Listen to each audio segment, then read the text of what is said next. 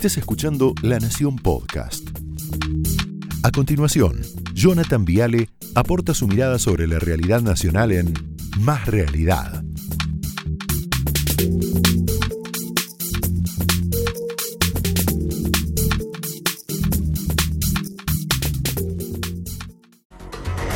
Bueno, buenas noches, bienvenidos, ¿cómo les va? Eh, noche difícil, sepan disculparme, eh, noche complicada, pero están los amigos acá, eh, está Lucas, está Santibulat. A ver, defendió a Cristina Kirchner diciendo que era inocente y que finalmente lo iba a probar. ¿Te acordás de esta frase? Cristina es inocente.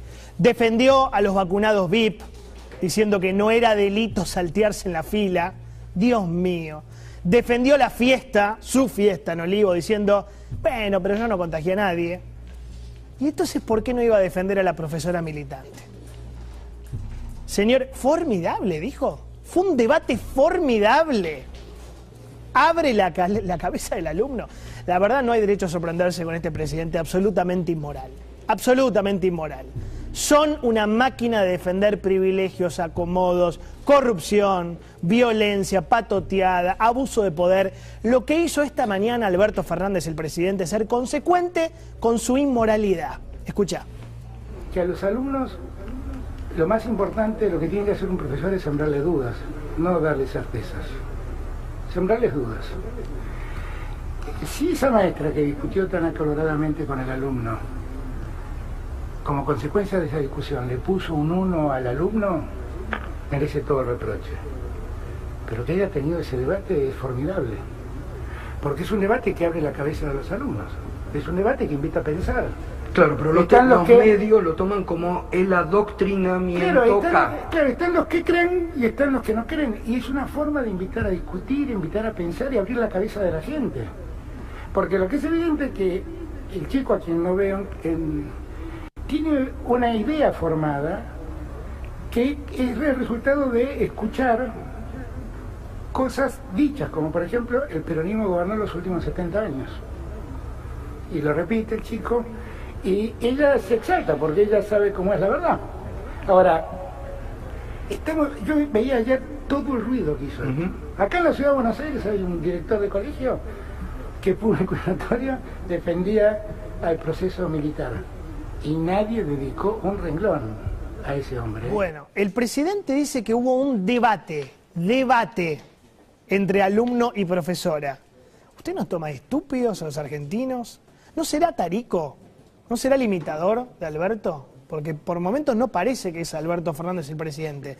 Vamos a pensar juntos si lo que pasó en ese aula fue un debate, un debate profundo de ideas que abre la cabeza del chico, formidable, como dijo, o fue un monólogo, una humillación, una brutal bajada de línea. Dale.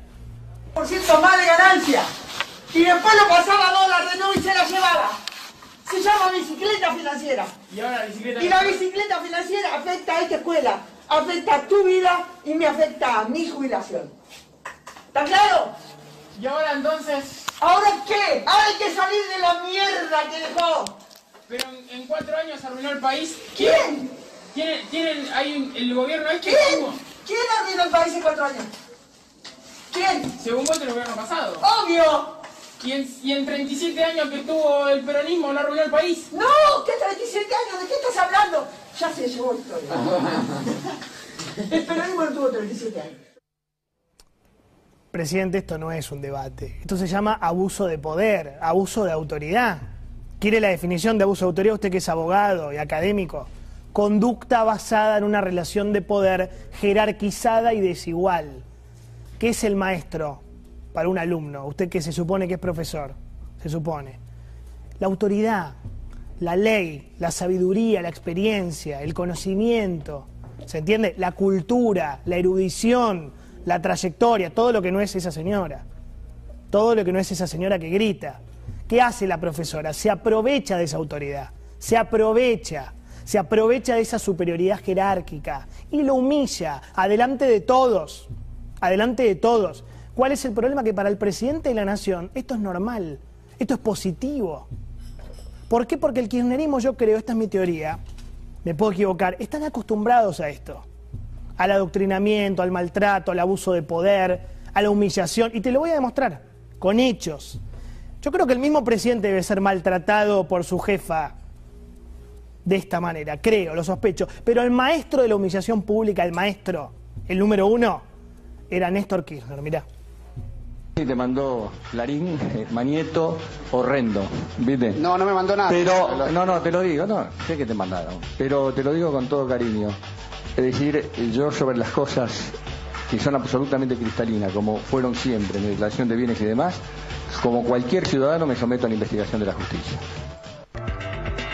Lo mismo, abuso de poder, lo mismo que la profesora. No se van con la pregunta de Clarín, entonces le dijo a vos te mandó Manieto, te mandó Rendo. Leo Míndez, de los mejores periodistas que tiene la Argentina, de los mejores. Eso es lo que no soportaba Kirchner, la libertad, la crítica, la pregunta libre, la honestidad de Leo.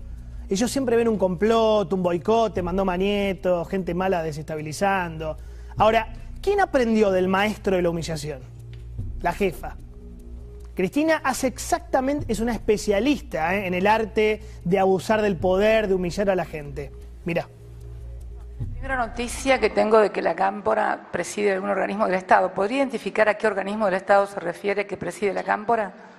No, no es un organismo del Estado, pero en particular militantes de la Cámpora o integrantes del gobierno que se identifican con la Cámpora Ah, han bueno, participado y de- también el ministro de Economía de la Usted está hablando de... ¿De qué funcionario está hablando concretamente? Porque no, no lo pude identificar. Señor Recalde, por ejemplo. Ah, es el presidente de Aerolíneas Argentinas, dice usted. Ah, bueno, hubiera empezado preguntando por el presidente de Aerolíneas Argentinas. eh. La pregunta es la siguiente, para Ah, las dos Ahí estamos de vuelta. A ver, si, empezamos y la hacemos para que la pueda entender. Porque la Cámpora a mí nunca me pidió nada. Eh, ¿La entendió la pregunta la presidenta no, no la Bachelet? No la entendió porque no conoce ni qué es la cámpora, seguramente. Así que, ¿por qué no pregunta bien, bien formulada la pregunta institucionalmente? ¿Te das cuenta? Es lo mismo, ¿no? Es lo mismo, lo mismo que Kirchner humillando, lo mismo que la maestra militar, lo mismo.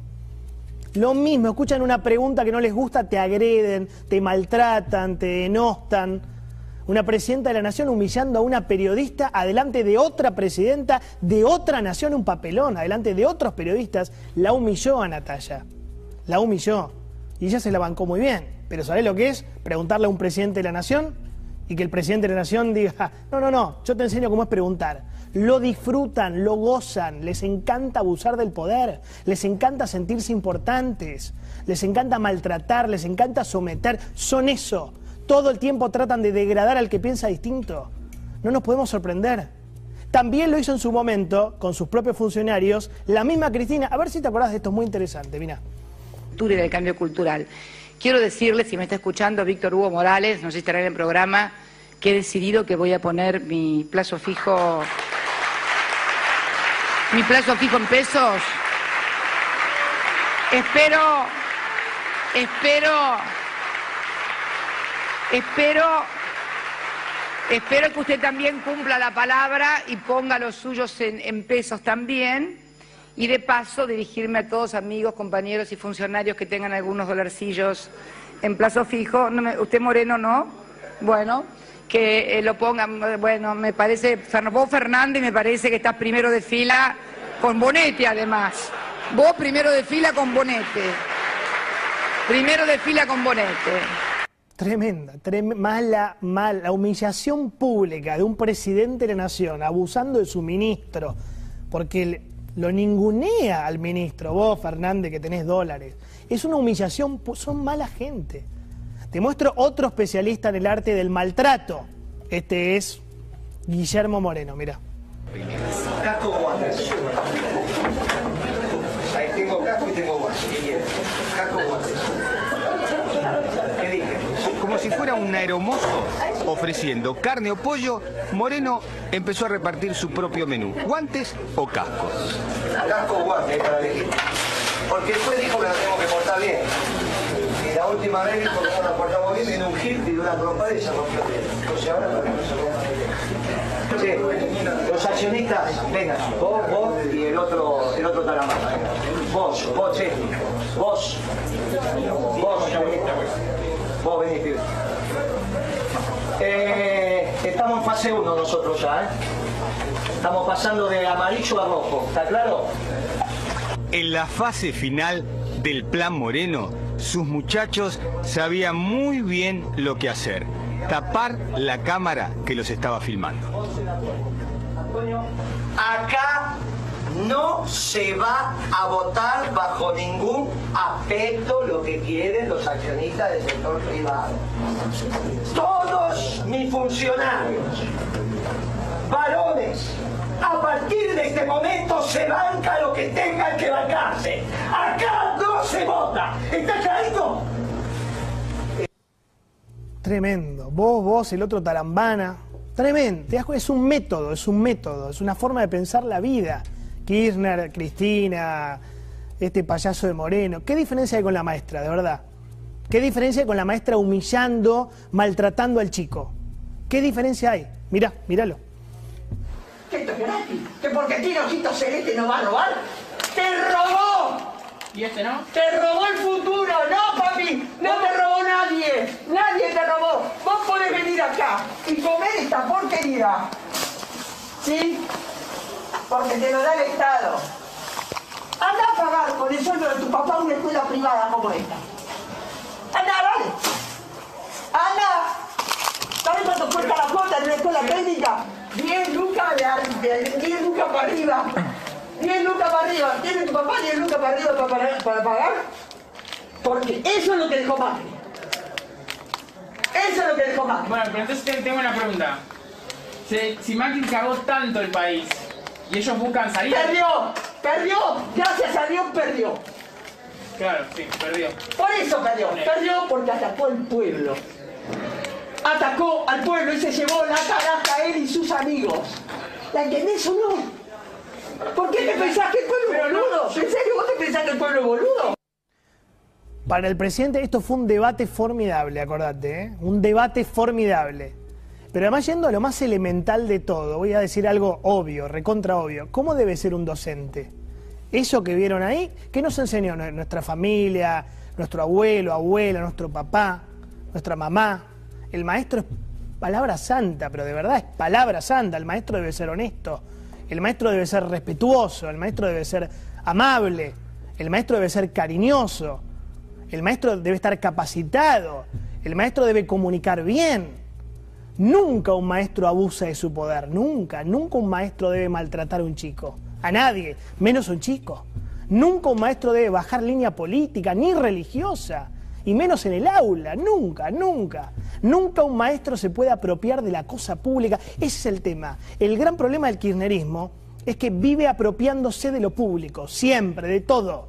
Se apropiaron de la Quinta de Olivos, un bien público, es mía, hago fetichola se apropiaron de la televisión pública, es mía y hago operaciones de prensa, se apropiaron del fútbol para todos, es mío y bajo línea en medio del partido, se apropiaron del tango 01, es mío y lo uso para llevar diarios a Santa Cruz. Esto es lo público, ¿ves? Se apropiaron de la cadena nacional, es mía, la uso para carpetear en- enemigos. Se apropiaron del INADI, Claro, Victoria Donda dice, es mío, lo uso para ofrecer trabajo a mi empleada doméstica. Se apropiaron de las vacunas, un bien público, universal, escaso, primero para las amantes, ¿no? Y los amigos, eso quiero decir.